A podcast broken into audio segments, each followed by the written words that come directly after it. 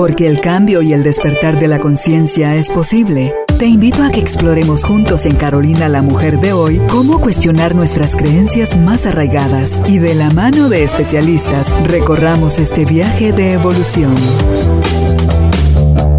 Bienvenidos. Hola, bienvenidos al podcast de Carolina la Mujer de hoy. Feliz de dar este primer paso después de estar en la radio 25 años tener la ilusión y la valentía de atrevernos a pasar a las redes sociales, algo que por miedo, por desconocimiento, por lo que haya sido, nos mantuvo parqueados, no sin hacer nada, pero entender que ese ciclo debía cerrarse y abrirse este otro que es donde está la tendencia. Y con el tema de hoy queremos ayudarnos, porque no es ayudarles, es ayudarnos a todos a reconocer que más allá de las sombras está nuestra esencia. Y para conversar de eso está hoy con nosotros la licenciada en psicología y coach de vida, Julita Alonso. Julita, qué alegre. Gracias. Gracias Carolina por la invitación. Las palabras definitivamente jamás me alcanzarían para expresar lo que esto significa para mí. Nos vemos identificadas tú y yo en el transcurso de lo que nos hemos relacionado. Hace un momento platicábamos sobre temas personales, familiares, en los que decimos por amor de Dios. Hasta ahí estamos pareciéndonos, ¿verdad? Entonces, esto que hoy empieza en mi corazón y poderlo decir ahorita ya con más calma, después de haber hecho la catarsis previo a todas las pruebas, que no había error, no había equivocación, tenía que haber sucedido así, antes de que empezáramos a filmar, el gozo, Julita, lo rebosante que me siento de poder hoy estar viendo llevarse a la realidad uno de mis sueños, que era pasarnos a esta fase. Y con la mezcla de dejar tu corazón un poco como pasita, que sientes cuando das un paso, una transición que tienes que, cuando dejas de ser niño y pasas a ser adulto, o pasas a ser primero adolescente y después adulto y después anciano, te das cuenta que todo va por ciclos y que este ciclo que hoy empieza lo estoy asociando a algo que dije en la radio no hace mucho, que decía, tengo 62 años, estoy en los años jóvenes de mi ancianidad. Entonces, con esa alegría, con esa fuerza que tiene la juventud de mis años viejos, estoy feliz de poder estar compartiendo contigo este tema. ¿Por qué? Porque es algo que nos atañe a todos. Las sombras, estás tú como experta para contarnos qué son, de dónde vienen, de qué nos protegen, y lo encierro entre comillas, qué bloquean, de qué nos, está, qué nos estamos negando a nosotros mismos cuando ni siquiera podemos prestar oído y no digamos hacernos cargo a que cuando alguien habla de cosas como estas, como así sombra? Si sombra te dice en esta luz que es el espacio que refleja un cuerpo en el piso cuando le pega la luz. Eso era lo que yo conocía de sombra cuando era niña. No. Cuando yo empiezo mis procesos y me doy cuenta que es todo eso negado dentro de mí, y quería usar la frase de Carl Gustav Jung, que dice que la vida no nos exige que seamos perfectos, sino completos. Entonces, si yo para ser completa tengo que ver que tengo sombra y que la tengo integrar, vamos a escuchar entonces, Julita, tú que lo estudiaste, ¿qué es la sombra? Uf. A ver, primero tengo que decir que el, título lo habíamos puesto más allá de la sombra, ¿cierto? Pero como todo es perfecto, me encanta ese apellido que le puso. Más allá de la sombra, nuestra esencia. Totalmente de acuerdo. Y hay una cosa porque efectivamente por mucho tiempo no se hablaba de la sombra, no se entendía la sombra. Aunque, bueno, Jung tiene sus bastantes años de haber hecho su trabajo. Y Jung viene de Freud. Y Freud fue el, padre del psicoanálisis que hablaba esta diferencia entre nosotros creemos que llevamos nuestra vida, creemos que somos los que regimos nuestra casa y que si nuestra casa tiene otro soberano. Y ese soberano es el inconsciente, ¿verdad? Sí, ¿y qué porcentaje tan grande el que tiene? Y que fue, se considera el tercer golpe a la humanidad, esa frase. ¿Sí? Entonces, el primero es que eh, el mundo no era el centro del universo. Ese fue el primer golpe. El segundo golpe era que era la Tierra la que se tenía que mover y girar. Y el tercero es que ni siquiera de nuestra propia mente somos nosotros los soberanos. Es nuestro inconsciente. Sí.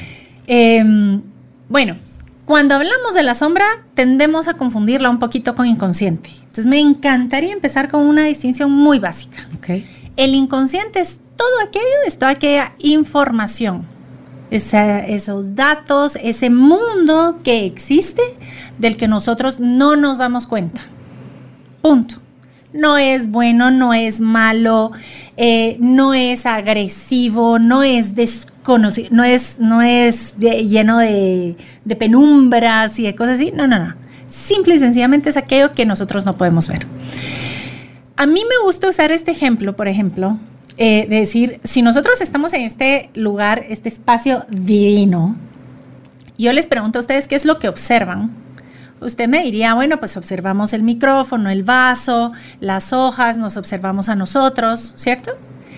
Lo que nosotros podemos nombrar con facilidad y con a la punta de la lengua es lo que nosotros tenemos en la conciencia, en el consciente.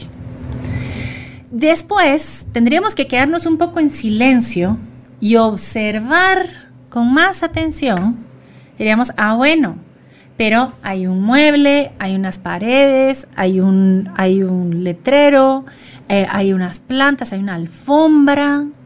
Son cosas que siempre han estado ahí, pero que no nos dábamos cuenta que habían estado ahí. Ese es el preconsciente. El inconsciente es que en este momento ahorita existe junto con esto el resto del lugar en el que estamos, el parqueo que está afuera, la tierra que está debajo, ¿sí? Eh, los kilómetros de terreno que nos rodean, ¿sí? Ese es el inconsciente. O sea, es gigantesco a comparación de lo que nosotros podríamos nombrar que es el consciente.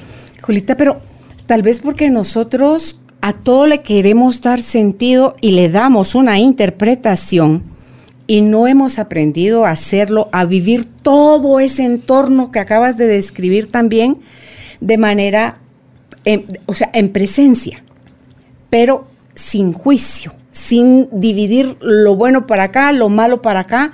Entonces, resulta que si tuviésemos acceso al 100% de todo lo que nos rodea, pero sin presencia, o sea, sin clasificar, creo yo que fundiríamos chumaceras.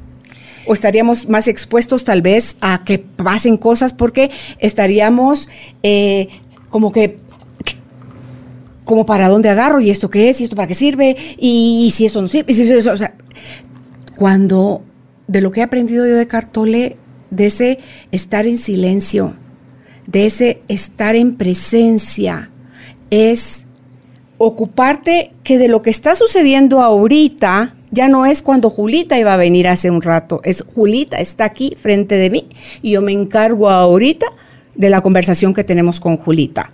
No es que va a pasar cuando Julita se vaya, porque también nos queremos ir para allá. Entonces, cuando empieza uno, Julita, a hacerse cargo, poquito a poco, de ocuparse nada más de lo que está sucediendo en el momento, desaparece en el sistema en el que hemos crecido lineal pasado, presente y futuro. Y en el subconsciente, algo que tampoco nos enseñaron, es que no existe otro tiempo más que el presente. Yo, yo hablaba de este día, mañana, el 24, el tema, la persona con la que iba a conversar, pero eso era ayer. Hoy Hoy eso no es mañana, hoy eso es presente, hoy está sucediendo.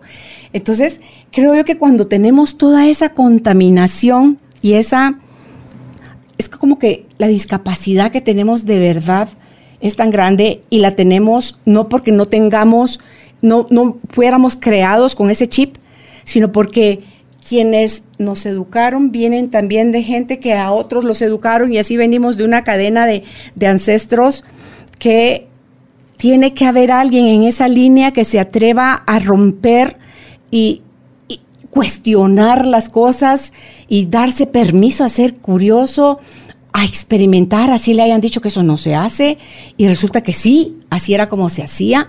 Entonces, cuando empiezas a hacer todas esas claridades, vamos a decirlo así, poner luz a, a esto, entonces ahí sí ya nos podemos ir más allá de las sombras. Y tú decías, wow, esto era lo que me estaba perdiendo. Sí, Así es. esto era lo que me estaba perdiendo. Que si mi subconsciente tiene N cantidad de millones, dice que cuando lo hacemos la multiplicación en la calculadora, la calculadora marca error por la cantidad de archivos que tenemos dentro y que muchos son inútiles, vamos a decirle así, pero también podemos decirles que son útiles porque es lo que nos ha ayudado a avanzar en la historia.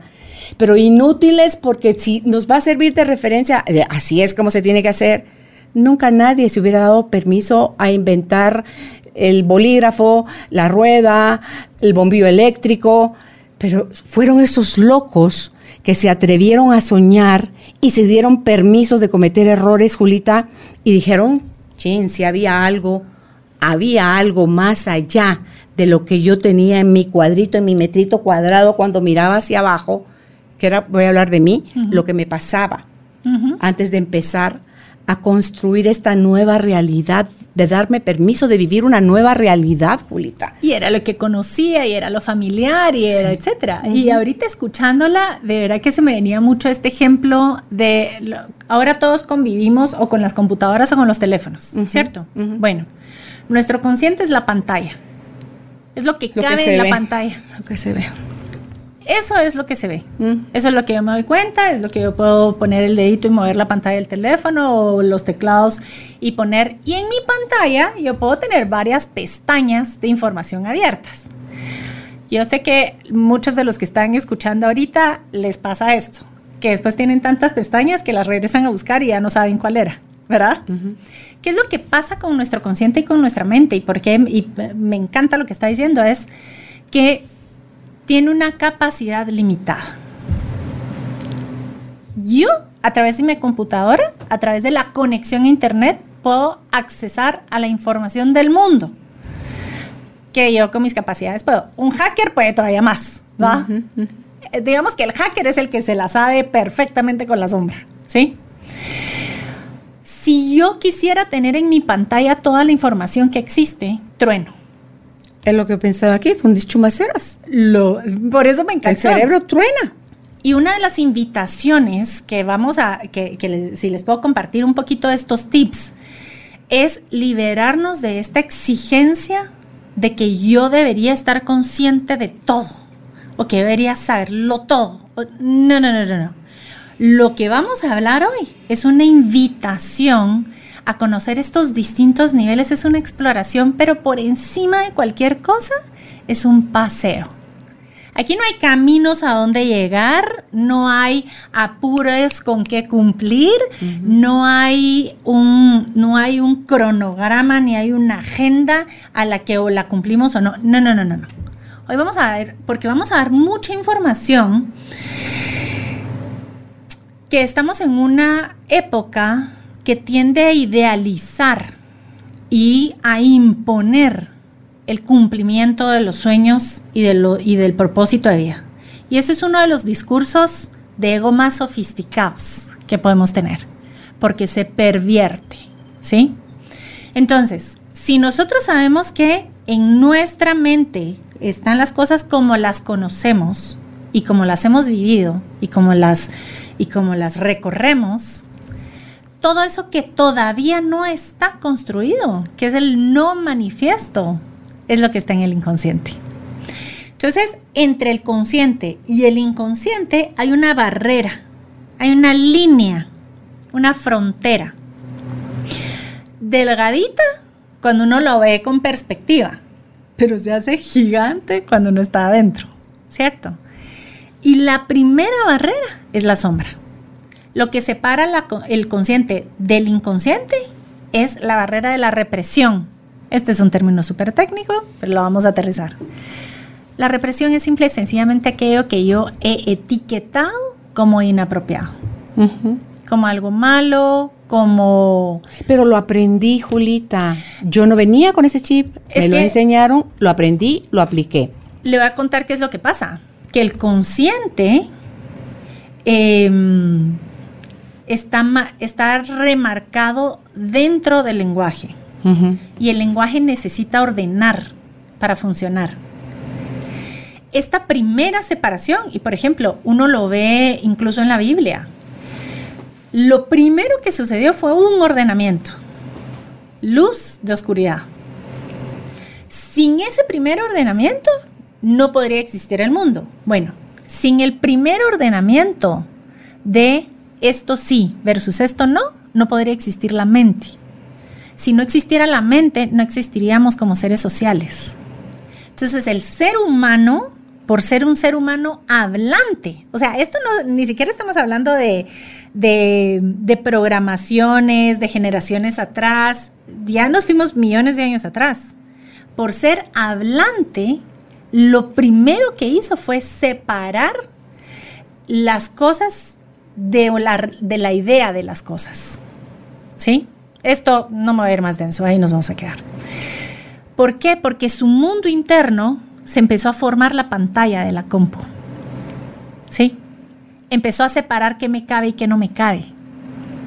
Ah, con esto sí puedo hacer, con esto no, esto, chao. Esta información sí me sirve, ah, sí, esta sí me sirve, esta no, chao. Y en ese ordenamiento es que empieza a surgir la sombra. Ahora nosotros tenemos una sombra muchísimo más compleja. Ahora nosotros decidimos de, a ver, ¿qué es lo, qué es lo que está de moda ahora?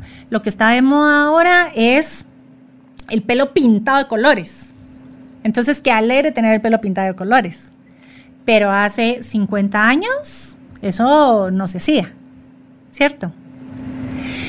Hace 50 años la sombra era distinta el contenido de la sombra va a ir cambiando en la medida en que nuestra cultura va cambiando. Pero el mecanismo de, formación de la sombra es el mismo. La sombra está llena de las cosas que rechazamos de nosotros. Y que luego las proyectamos en otros y ahí es donde nos choca y ahí la criticamos y ahí viene el control y la manipulación y lo quieres cambiar porque crees que el error está afuera en lugar de hacerte cargo de tu proyección y, empezar a aceptarlo tuyo. Y entender esto es importante porque hay una cosa que va a pasar. Y, por ejemplo, cuando uno sienta a un abuelo como un nieto o como un bisnieto a veces, la frase en mi época, mm. eso no se hacía, ¿cierto? Está dándonos cuenta cómo la sombra no es un concepto estático. La sombra va cambiando y va Va adaptándose. Ojo, muchas de las cosas que antes nosotros teníamos como sombras y eran rechazadas, cuando vienen, estas cosas van a rechazar siguientes. Es decir, nosotros siempre vamos a tener sombra. El contenido va a cambiar y es a lo que nos referimos, por ejemplo, con el concepto del, del ego sofisticado. Hay que prestar atención Sí, porque ahí nos perdemos también, bajo, la, bajo la mirada del ego sofisticado o el ego espiritualizado, es donde uno dice, ya la logré, chin, voy varios niveles arriba de ti, o regrésese por favor a Kinder, porque por lo visto no aprendió nada. Tal cual, ¿sí? Entonces, por eso mucho, mucho de lo que vamos a hablar tiene que ver no con el contenido de la sombra, tiene que ver con el mecanismo. ¿Qué estoy rechazando versus qué estoy aceptando? ¿A qué le estoy poniendo barreras versus a qué me estoy abriendo? ¿Sí? Y por eso nos vamos a dar cuenta, y a mí me encanta, y a usted lo ha vivido, a mí me encantan los procesos terapéuticos, eh, individuales o grupales, no importa.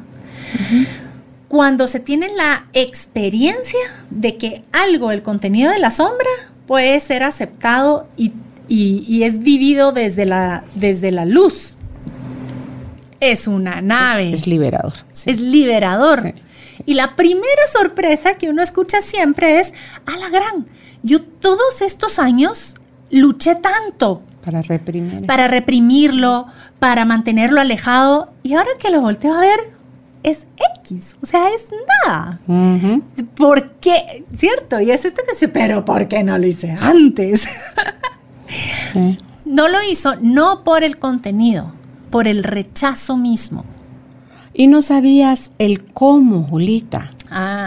Que, cuando uno busca apoyo o va a terapia, porque sabe, tenemos muchos puntos ciegos. Sí. Entonces, eh, venimos de aprendizajes de cállese, no grite, espérese, eh, usted no sabe, ¿verdad? Entonces, eso refuerza nuestra sombra.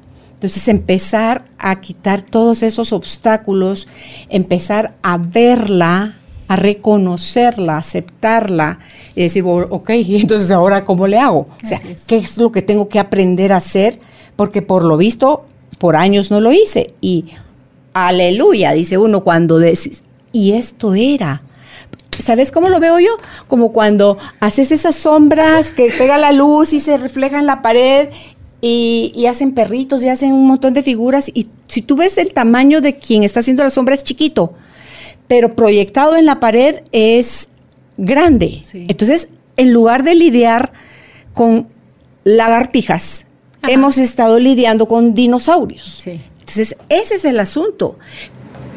Ir y buscar ayuda cuando empezamos a reconocer esto es, creo yo, habla de nuestra humildad de poder decir, solo no puedo porque sin que me dé cuenta vuelven a caer mis programas. Eh, se repite en mí hasta sin darme cuenta el lenguaje, la forma como me expreso, los escudos que he utilizado para, para, yo, la sufrida, la víctima, nadie me comprende.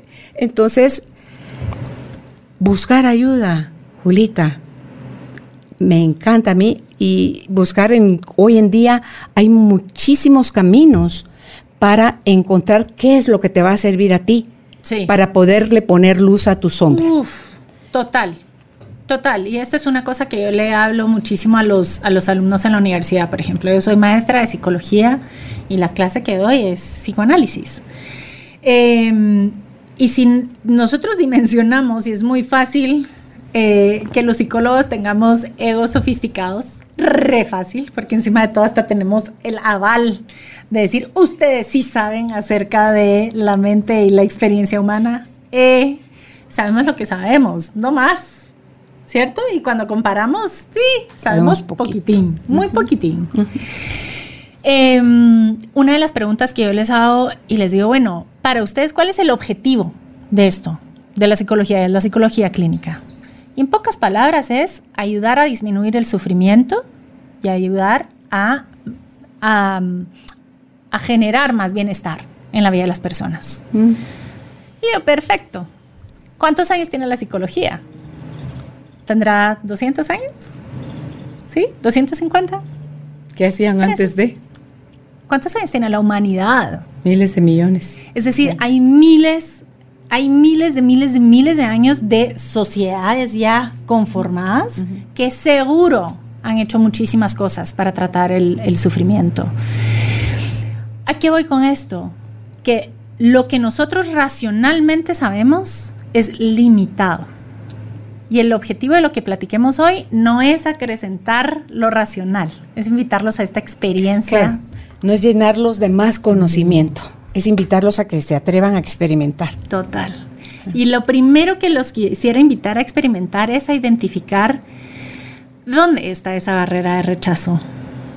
¿Qué es eso que nosotros tratamos siempre de mantener abajo de la mesa eh, o meter abajo de la alfombra? ¿Cierto? ¿Cuáles son los temas más comunes, Julita, que tendemos a poner ahí? ¡Hala! De verdad que es interesante, pero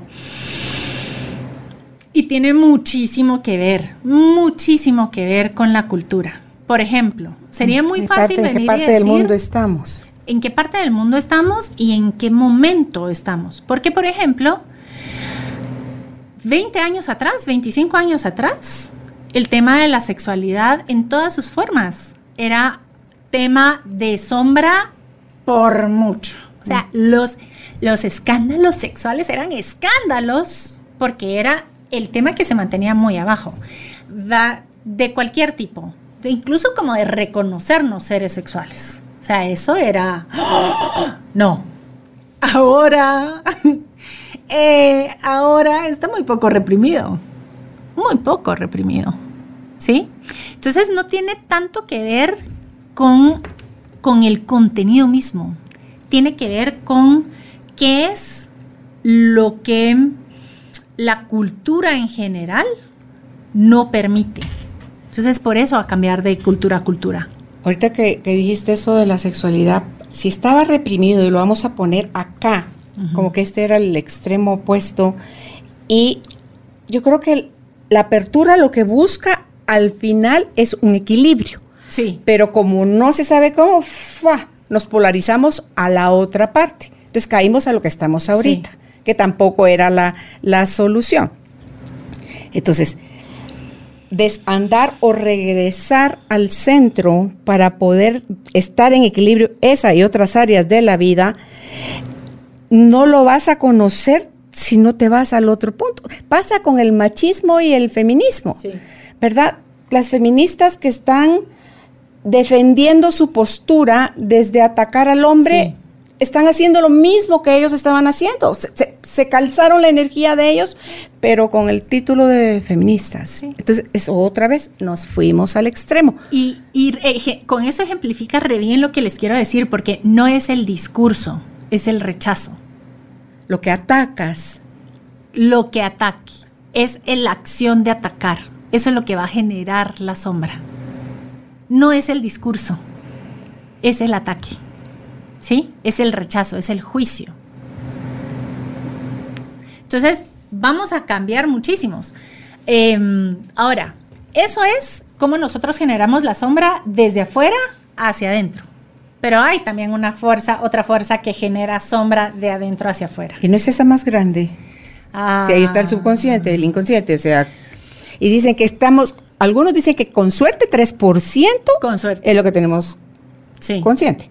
Otros ya se atreven a decir que el 5. O sea, ya sea 97 o 95% es un chorro lo que está abajo, lo que es lo que está fuera de la conciencia. Entonces, si es un 95% en mi interior lo que está rigiendo mi vida y no tengo la más fregada idea cuando me hace posesión de mí, porque surge, va, es como decía David Ford, es como tener una pelota, estás en la piscina, es como tener una pelota la hundes debajo del agua y puedes sostenerla un tiempo. Momentáneamente. Puedes con la otra mano sostener otra, con la pierna o te sientas en ella y sostienes otra, pero un pequeño movimiento que hagas y la pelota, mientras más la hundas, entiendas en este caso la pelota es la sombra, mientras más la hundas, en la cara te va a reventar esa cosa. Porque no te va a pedir permiso para salir, solo necesita un alguito externo con el que se identifique y sale disparado. Entonces, ¿Cómo hacemos?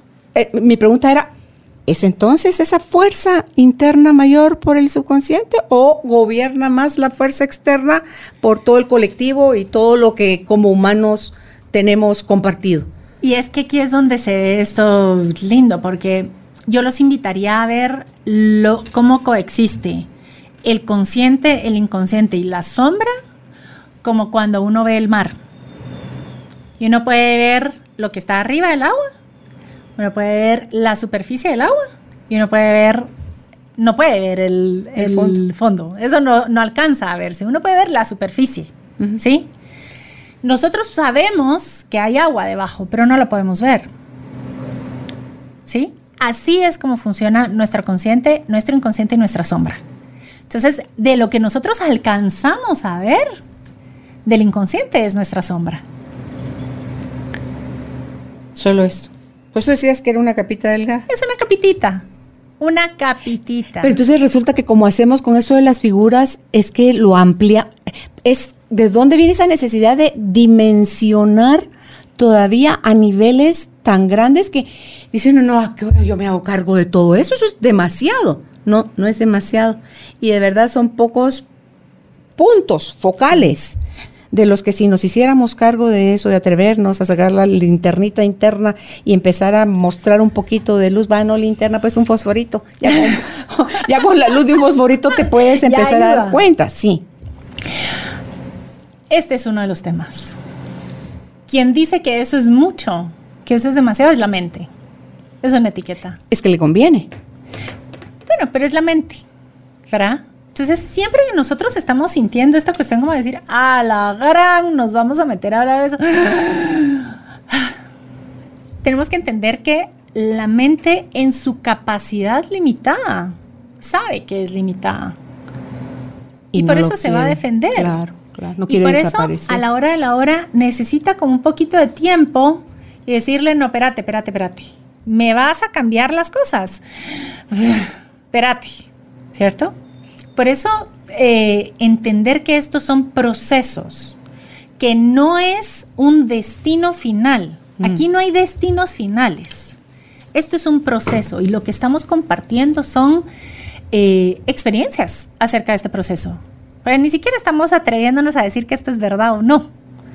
Estamos compartiendo experiencias.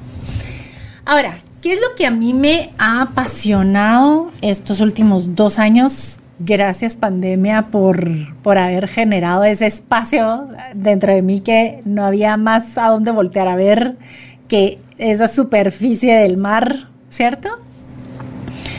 Es que si bien nosotros podemos ver la luz y nos encanta ver el paisaje, eh, y nos encanta ver las nubes y el cielo despejado, eh, y nos encanta ver todo lo que pasa ahí, toda esa parte de luz, nosotros no podríamos ver eso si no fuera por la sombra.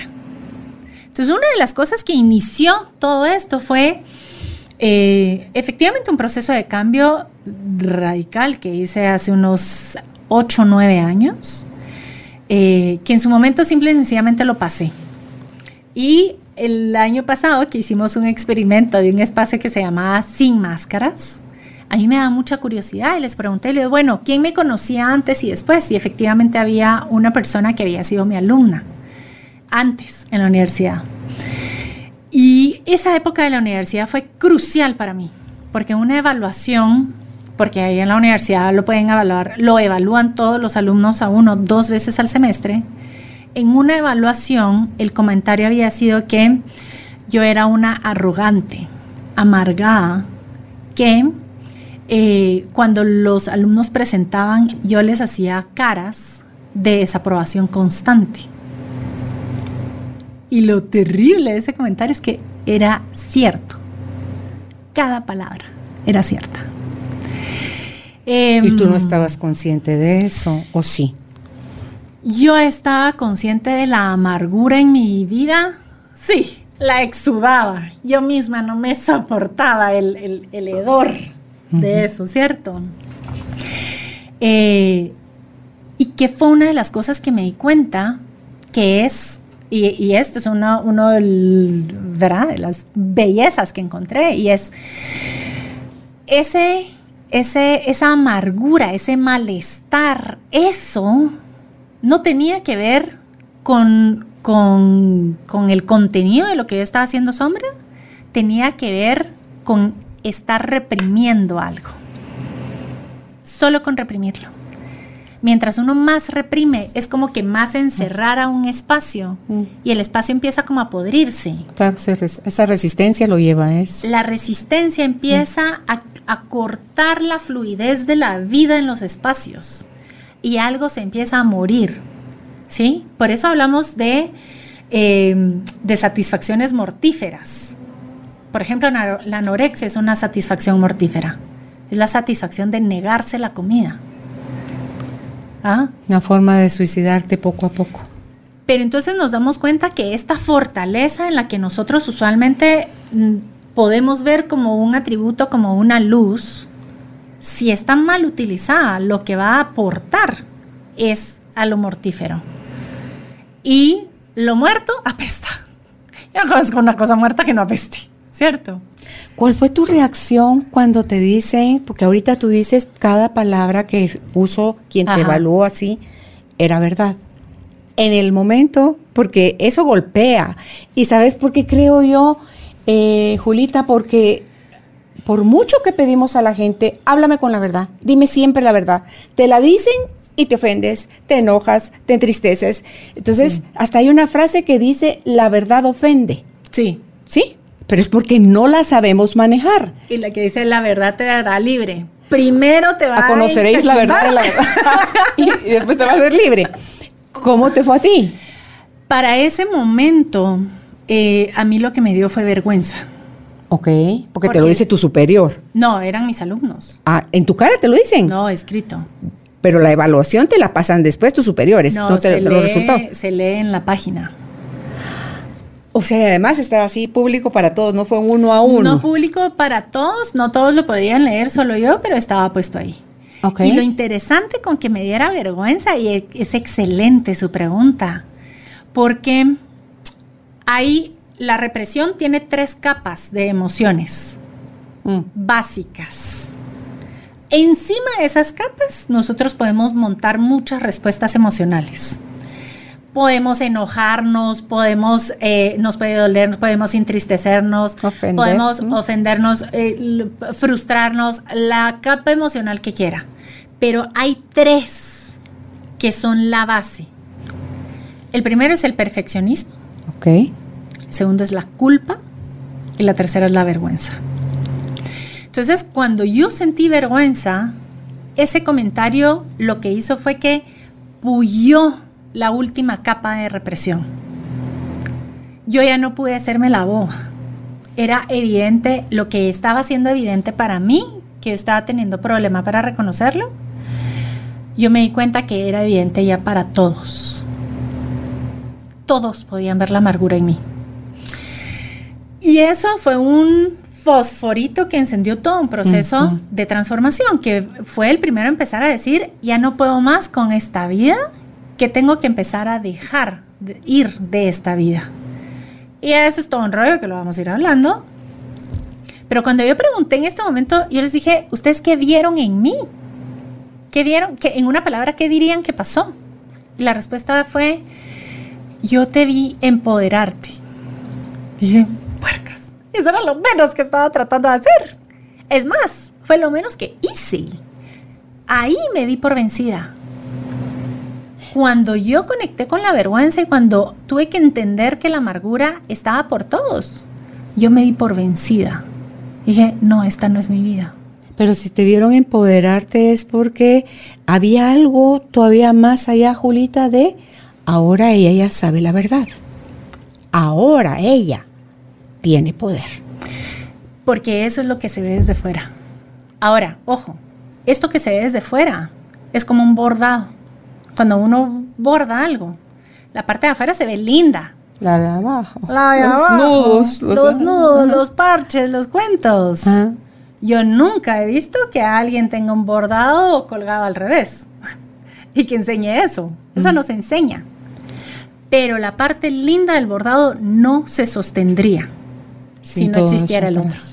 Entonces, mientras las personas de afuera pueden estar viendo una experiencia de autoconocimiento, de empoderamiento, de reencuentro, la experiencia de la piel hacia adentro, muchas veces en lo que está es en una derrota, es en convivir uno mismo con su enojo. Ok. Pero es esta- temporal. Es temporal. Es temporal y son ciclos. ¿Sí? Pero esta parte que no se ve es, es una de las cosas que a mí me ayudó a entender que la sombra no es ni buena ni mala, es simple y sencillamente estructural. Que hay cosas que las personas van a ver en mí y hay cosas que las personas no quieren ver en mí. ¿Cierto?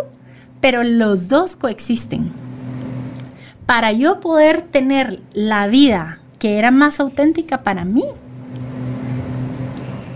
tuve que pasar por ser la bruja del cuento de un montón de personas. ¿Por qué? Porque tuve que pasar por decirle no a un montón de compromisos que tenía. Compromisos que no eran auténticos a mí. Pero venían desde la parte que tú querías mostrar tuya. Total. Ok. Y ahí, como tú mencionaste, culpa, vergüenza y perfeccionismo, esa parte que uno quiere mostrar de uno está siendo alimentada por el perfeccionismo.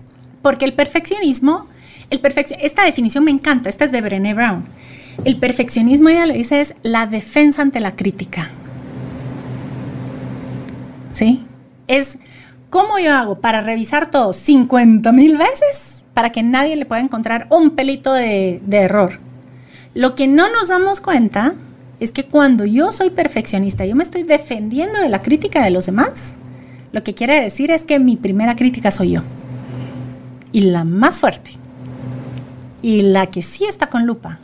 Y la más sanguinaria muchas veces. Eso se me hace como lo de la superioridad, pues. O sea, si alguien se está sintiendo o actuando como alguien superior, realmente lo que lo está impulsando es su sentimiento real de inferioridad. Sí. Y por eso la máscara es superioridad. Y tú conmigo, pero el miedo es a desaparecer nuevamente, es tipo el ego, pues, es, a, que me, a que me destruyas, a que, y vuelta a lo que hablábamos hace un rato fuera de cámaras, es a, al no pertenecer, Julita. A que hay algo que deja de existir. Y eso, en términos de sistema, se llama homeostasis. Ok. A perder la homeostasis. ¿Cierto? La homeostasis es ese estado de estabilidad, ¿cierto? que se ven las cosas y eso empieza a ser más valioso para la mente que cualquier otra cosa. Zona cómoda es que le dicen. ¿Por qué? Porque eso que ya conoce es lo que puede automatizar, es lo que puede repetir en automático, valga la redundancia, ¿cierto? Porque todo lo demás consume demasiada energía. No tener un estado normal, un estado predecible, consume demasiada energía. Pero porque somos controladores, Julita. Si fuéramos más fluidos, no necesitaríamos que algo fuera predecible. Viviríamos más como vive el niño, mm. con la curiosidad, con la inquietud, con el como esponjita queriendo aprender todo, conocer todo, tener contacto con todo. Entonces dice uno, se va el camino angostando, angostando, angostando, hasta que te quedas miope. Sí, y eso, y eso sí tiene mucho que ver con cómo somos educados. Si nosotros somos educados aversos al error o adictos a la aprobación, son dos caras de la misma moneda, es cuando a nosotros se nos empieza a chiquitar el espacio. ¿Sí? Y empezamos a caer en la ilusión de que si yo hago las cosas bien, como me enseñaron, y sigo el camino, entonces voy a poder tener la aprobación o voy a poder evitar equivocarme y confundir. Claro, garantizar, según yo ahí se me garantiza que todo va a estar bien de ahí en adelante y no es cierto. Y ese es el juego de espejos más, más mentiroso que existe, ¿cierto? Ahora, si, si, estamos hablando acerca de todo esto de la sombra y de la dimensión y de, y de las profundidades que puede tener y este gran camote, ¿para qué meternos a eso? pues les voy a contar una cosa. Que cuando nosotros tenemos esta capacidad de meternos al agua y de pasar esa capa de superficie y de meternos un poquito a la profundidad, encontramos otro mundo. Es que encontramos otro mundo. Eh, nosotros tenemos una comunidad que es la comunidad del poder de las promesas. Y realmente ha sido un espacio que es un respiro, no lo puedo explicar a qué, a qué dimensiones.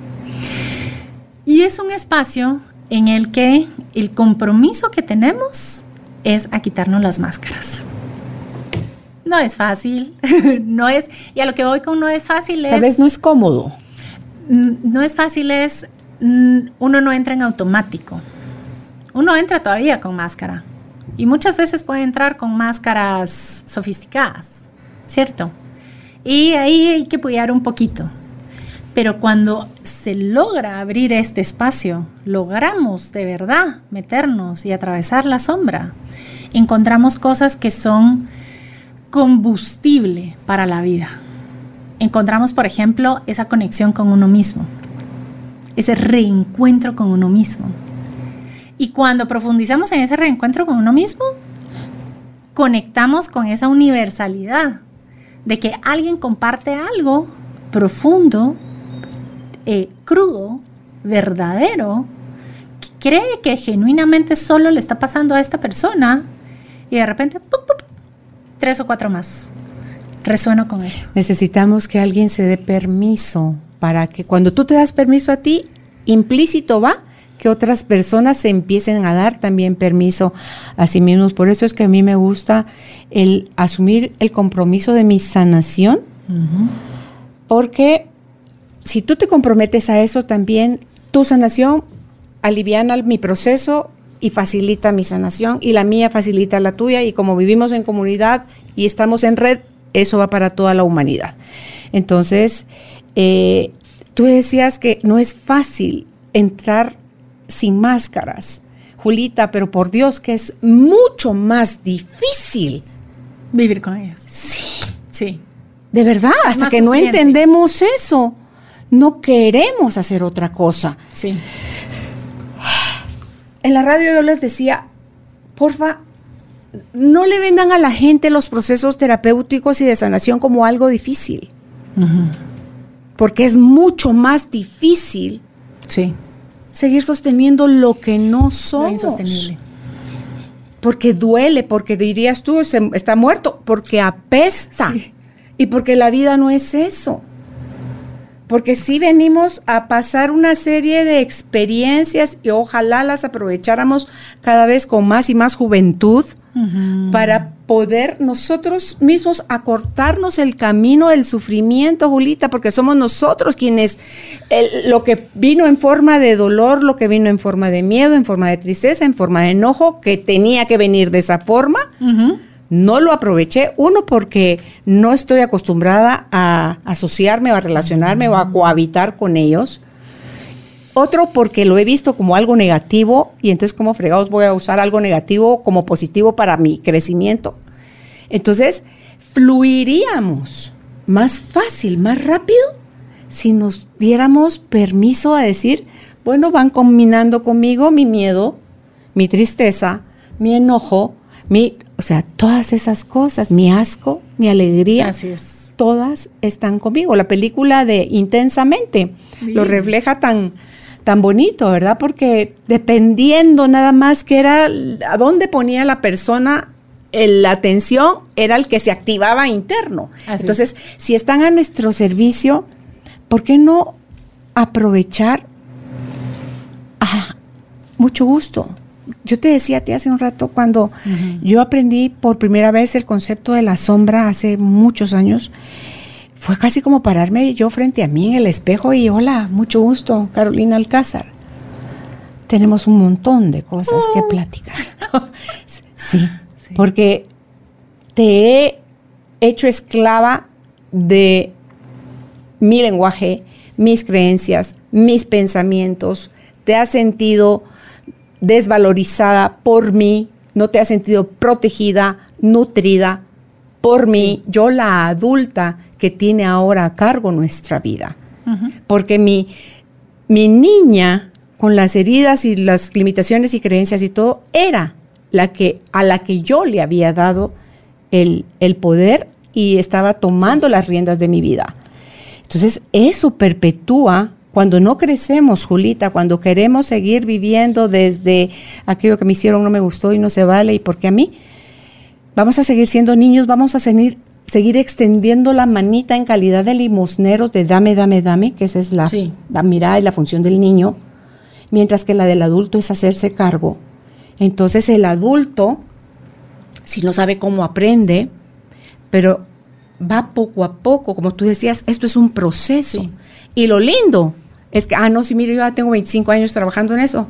Y yo que digo que voy a vivir 104 años y tengo 62, o sea que me faltan todavía 42 años de seguir yo experimentando la vida ya con otra intención, ya con otra mirada, ya con otro deseo, uno de disfrutarla, de alivianarme, porque en la, en la medida que yo me aliviano a mí, aliviano a los que están en mi entorno, Julita. Sí, y le voy a decir que en lo que acaba de decir, espero que las personas que escuchen, escuchen esto varias veces y presten mucha atención, porque dijo muchas cosas muy poderosas. Y la primera es esta posición de ser adulto, es esta posición de asumir la responsabilidad. Y ojo, no es lo mismo responsabilidad que culpabilidad. La culpabilidad promueve la represión, ¿cierto? La responsabilidad promueve la aceptación. Porque es cuando yo reconozco que las cosas están sucediendo como una manifestación de aquello que yo soy capaz de, de generar en mi entorno, en mi entorno y en mí. La responsabilidad apela a que tomemos conciencia del poder que tenemos. Cuando yo no quiero tomar esa responsabilidad, cuando me da miedo, cuando no sé, no, cuando no sé manejar el carro y creo que me voy a estrellar, entonces prefiero que alguien más maneje.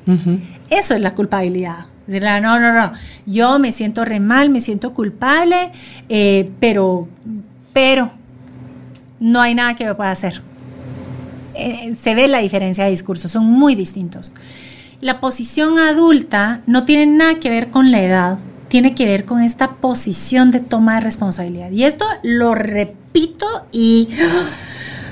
Porque nosotros como papás elegimos si nosotros vamos a quedarnos limitados a esta cuestión de mis hijos cuando sean 18 años van a poder hacer lo que quieran, pero para mientras tienen que hacer lo que yo haga. Porque efectivamente los niños nacen en plena responsabilidad. Los bebés cuando juegan, juegan. No están pidiéndole permiso a nadie más para jugar. Cuando exploran, son ellos los que están explorando. Independientemente de si la mamá quiere o no quiere que exploren la tierra de la maceta por quinta vez. Van a ir y lo van a hacer. ¿Cierto? Ellos se saben capaces. Es como nosotros, como adultos y como papás, les volcamos a ellos esta parte. Entonces ahí sí, efectivamente, generación a generación, nosotros estamos viendo esta evolución impresionante en, cómo nosotros empezamos a ver el mundo, empezamos a ver lo conocido y empezamos a ver aquello que nosotros habíamos tachado como sombra. Entonces, por eso ahora podemos tener una apertura a las emociones. Por eso, y específicamente este año, nos vino a mover todo para entender que coexistimos constantemente con la incertidumbre que yo lo digo y parece ridículo que lo tenga que decir. A ver, mis amores, somos seres que vivimos paraditos en una superficie de una pelota que flota y que se mueve miles de millones de kilómetros alrededor de otra pelota que arde en fuego y que el sistema entero flota al... O sea, ¿qué estamos hablando de control? Mm. Podemos despertarnos, por favor, ¿cierto? Coexistimos con la incertidumbre solo quiere decir que coexistimos con información que yo no tengo todavía. Eso es lo único que quiere decir, no más. Y cuando nosotros tenemos la habilidad de abrir esto, es cuando podemos abrir entonces estos niveles. Porque hay otra cosa que existe más allá de la sombra, y es la conexión con nuestra intuición. ¿Y qué es la intuición? ¿Cierto? La intuición, hay una definición que a mí me gusta mucho. Los invito a que lo chuten y que escriban y que comenten ahí, que platiquemos en esto. La intuición es un canal para eh, obtener información. Entonces, hay tres canales de información. La intuición, la emocional y la racional. Y quiero que vean la diferencia entre la racional es la información que yo puedo mover, pensemos a través, como el agua que corre a través de un sistema de riego. ¿Mueve agua? Claro que mueve agua. Suficiente agua para cubrir sus necesidades. Entonces mi capacidad racional, mientras más amplia sea, pues más agüita me va a permitir regar de ese lado. Pero luego tenemos otra que es una fuente mucho más amplia, mucho más rápida, que es la parte emocional.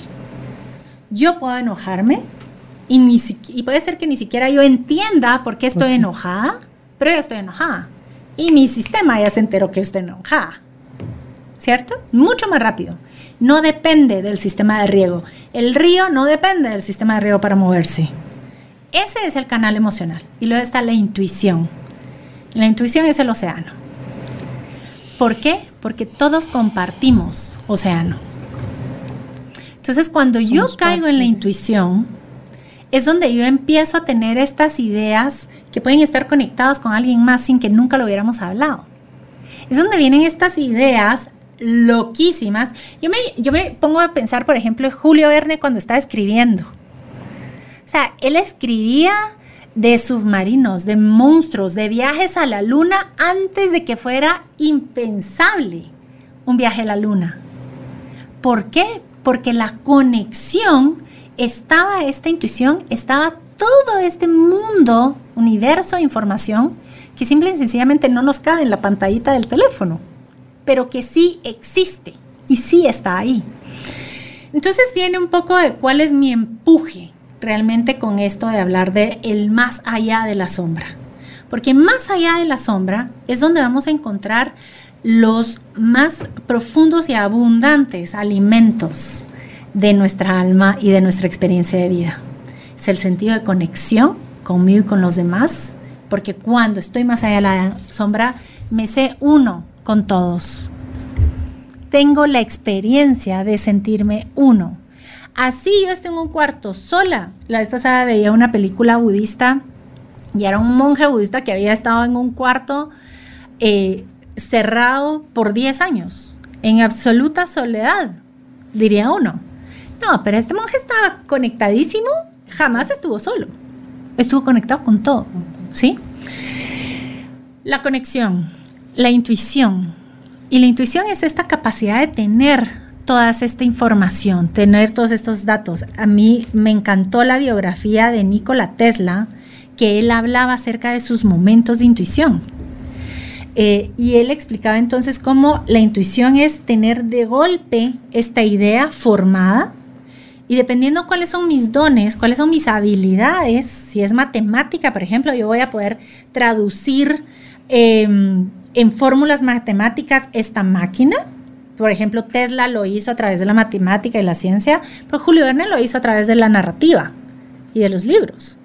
Pero estaban teniendo la misma imagen, solo que eran caminos distintos. pero los inventores tienen esa conexión. Todos los, pero todos los, todos los creadores, todos los artistas ¿cierto? Porque puede ser que esté aterrizando la idea de un logo espectacular. Puede ser que yo esté aterrizando la idea de un espacio con las dimensiones y los colores y los materiales que se necesitan. Puede ser que yo esté aterrizando eh, el contenido de un programa o de un curso. O que esté aterrizando una receta cocina. O que esté lo que sea. Todos son procesos de materialización de estas inspiraciones. ¿Sí? Mientras más nosotros le damos a nuestra vida el espacio de tener esa fluidez, más vitalidad se mueve en nuestra vida. No hay nada que mate más la subjetividad de una persona que quedarse atrapada en una rutina autómata. Y ahí es donde creo yo que hay conexión, Julita, entre la intuición y la inspiración. Mm. Porque es como no sé de dónde me vino el dato, pero solo sé que sé, pero no sé nada, diría. O sea, entonces, ahí... No me preguntes cómo, pero sí. Sí. Y, es algo que sí. tu acá te dice sí. y todo tu sistema vibra con qué? Sí. Creo yo que hemos eh, sido detenidos cuando pusimos nuestra mirada tan profunda en los cinco sentidos. Uf. Y nada más si tiene forma, si tiene tamaño, si tiene color, si tiene peso, eso es real todo lo demás no es real. No, todo eso es cualquier otra cosa, pero, pero no, como diría, hasta no ver, no creer. No, no. Entonces, mientras nosotros, Wayne Dyer creo que era el que decía, inspire, es, o en, spirit. En spirit. Es, en espíritu. cuando estás en conexión con el espíritu es cuando estás inspirado. Y cuando estás inspirado es porque te estás dando permiso a vivir desde tu intuición, porque sabes que hay algo más grande que tú que te está guiando. Que es lo que me pasó a mí con este paso que estamos dando y con el que vas a dar tú a fin de año. Yo sé, por eso es que desbordo de emoción. Entonces ya hablamos de la conexión, ya hablamos de la intuición y es el tercero. Y es el deseo. Okay. El deseo es la carga de energía que mueve las cosas. Estos deseos, los genuinos deseos, que es más como asociado a un anhelo. Ah, Porque, excelente pregunta. Porque nosotros podemos tener deseos o podemos tener antojos, ¿cierto? Em, y el deseo es algo que busca su expresión, tiene una satisfacción en un cumplimiento. ¿Sí? Y esto es importante hablarlo porque si nosotros no eh, adentramos en, la sombra y nos quedamos en la superficie, nuestra vida se ve movilizada por antojos, cosas de satisfacción rápida. Entonces, espérate, ¿qué es, lo que, ¿qué es lo que queremos ahora? Ahora queremos el nuevo carro. Ah, va, va, va, va. Echémosle pues al carro. Mm. No, pero es que ahora es la casa. Va, va, la casa. No, pero es que ahora es el viaje. Ay, el viaje. No, ahora es el tour de viajes. Ah, va, va, me voy por el viaje. Y estoy satisfaciendo y checklist y me muevo y hago mundo y gasto toda mi energía vital, pero en cosas que en el momento en el que se cheque, ahí se acaban. Sí. Los deseos, los profundos deseos, y el psicoanálisis va a hablar de que el deseo es motor y al mismo tiempo es objetivo, ¿sí? Es, es, es origen, es causa y origen, ¿sí? No, causa y destino. Es causa y destino. Es de dónde viene y hacia dónde va. Ese es el deseo. Y eso es lo que moviliza, qué es lo que realmente queremos.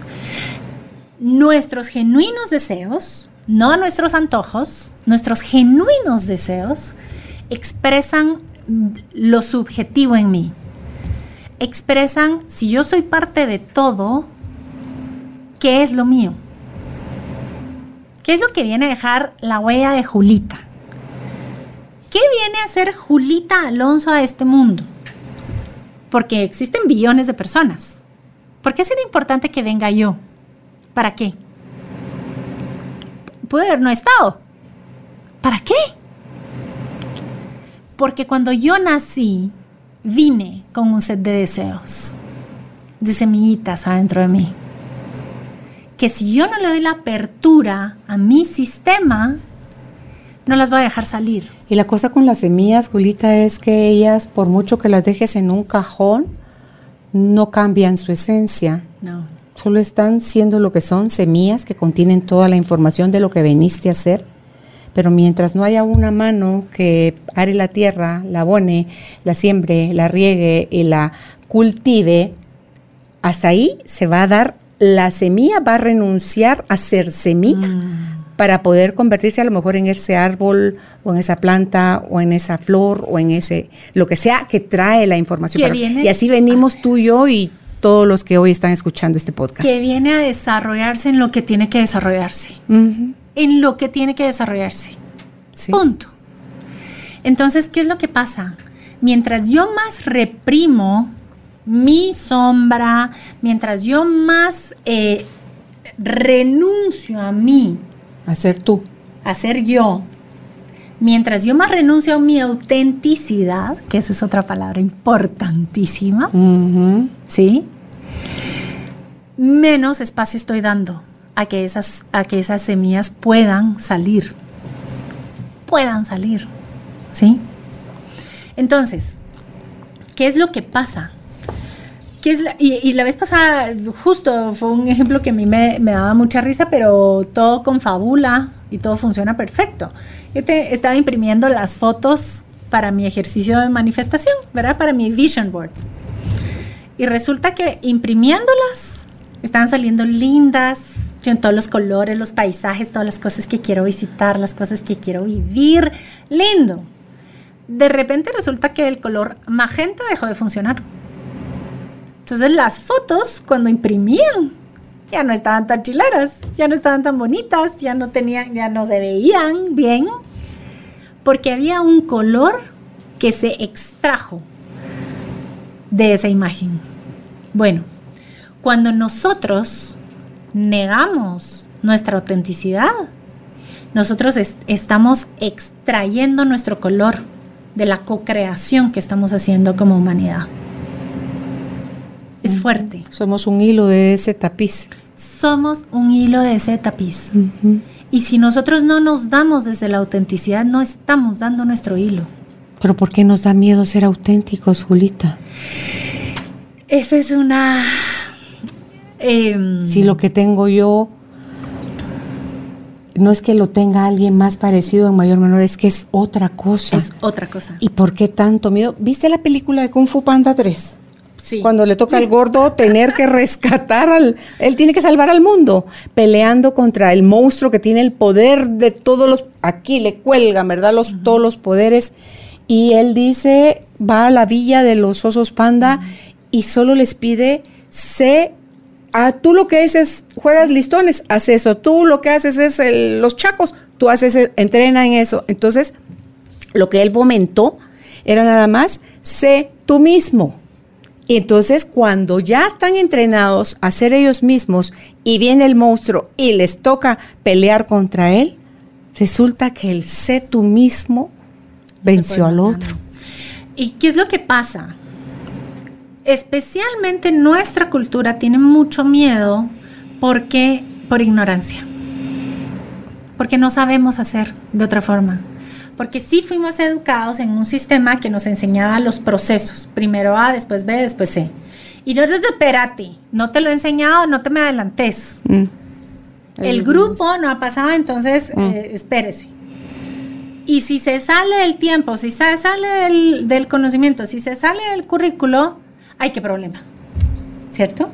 Entonces hemos estado pinchados por todas esas etiquetas. Siempre enmarcados, en no te salgas, y si te sales del guacal, como decimos en Guatemala, atente a las consecuencias. Pero nuestra naturaleza no es esa. Mm.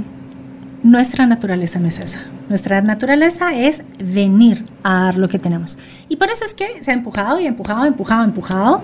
Y todos sabrán que yo no soy la más fan del sistema educativo. Pero, ¿cierto? Puedo entender de dónde venía y puedo entender la transformación que está teniendo también. Y desde ese lugar honro lo que es y lo que ha sido. Entonces, para ir aterrizando, Julita, el ser auténticos es la propuesta para que podamos ir más allá de las sombras. Les voy a decir que es la promesa.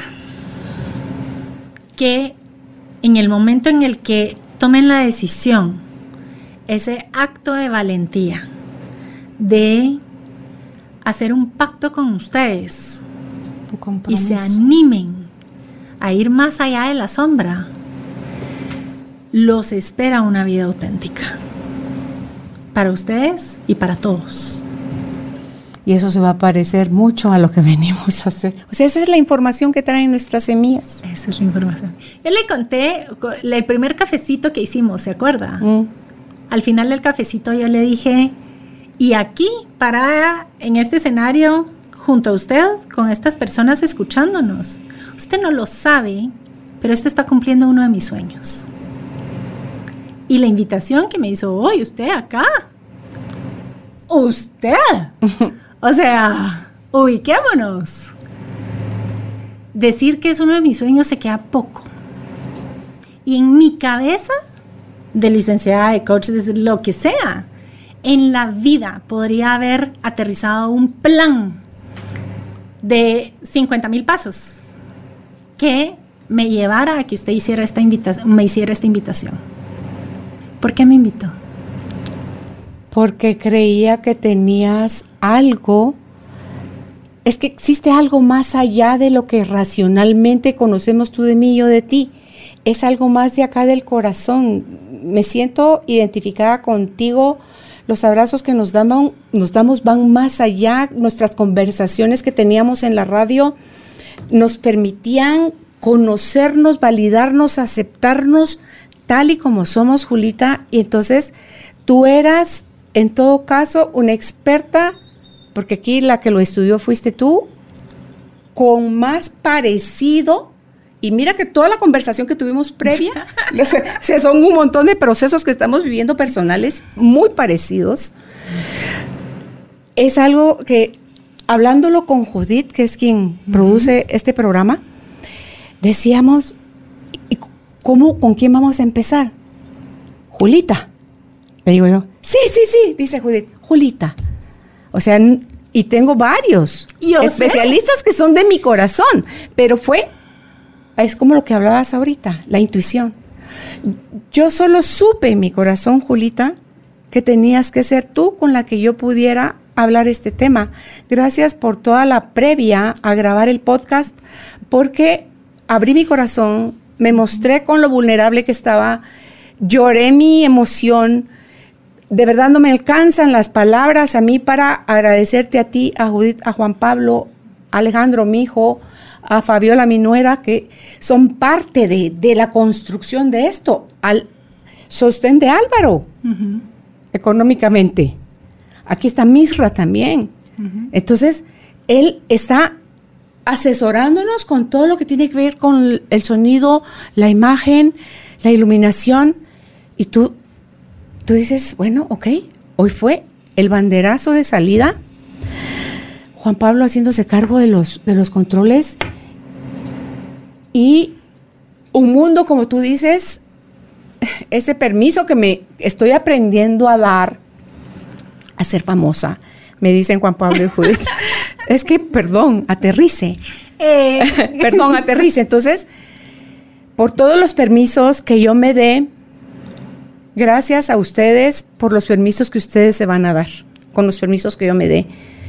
Y por los permisos que ustedes se den, quienes oyeron este podcast, gracias porque ustedes me habilitan a mí a creer que hay algo más allá de la sombra. Lo que en un momento puede únicamente diferenciarnos es la decisión que tomemos de dar ese primer paso, Julita. Así es. Porque es eh, dar el primer paso y no hay vuelta atrás. Y nos espera de verdad, como decía Buzz Lightyear, to infinity and beyond, o sea, al infinito y más allá. Y porque se vale soñar. Gracias, Julita y deseo también para ti lo mejor en los sueños que estás por construir.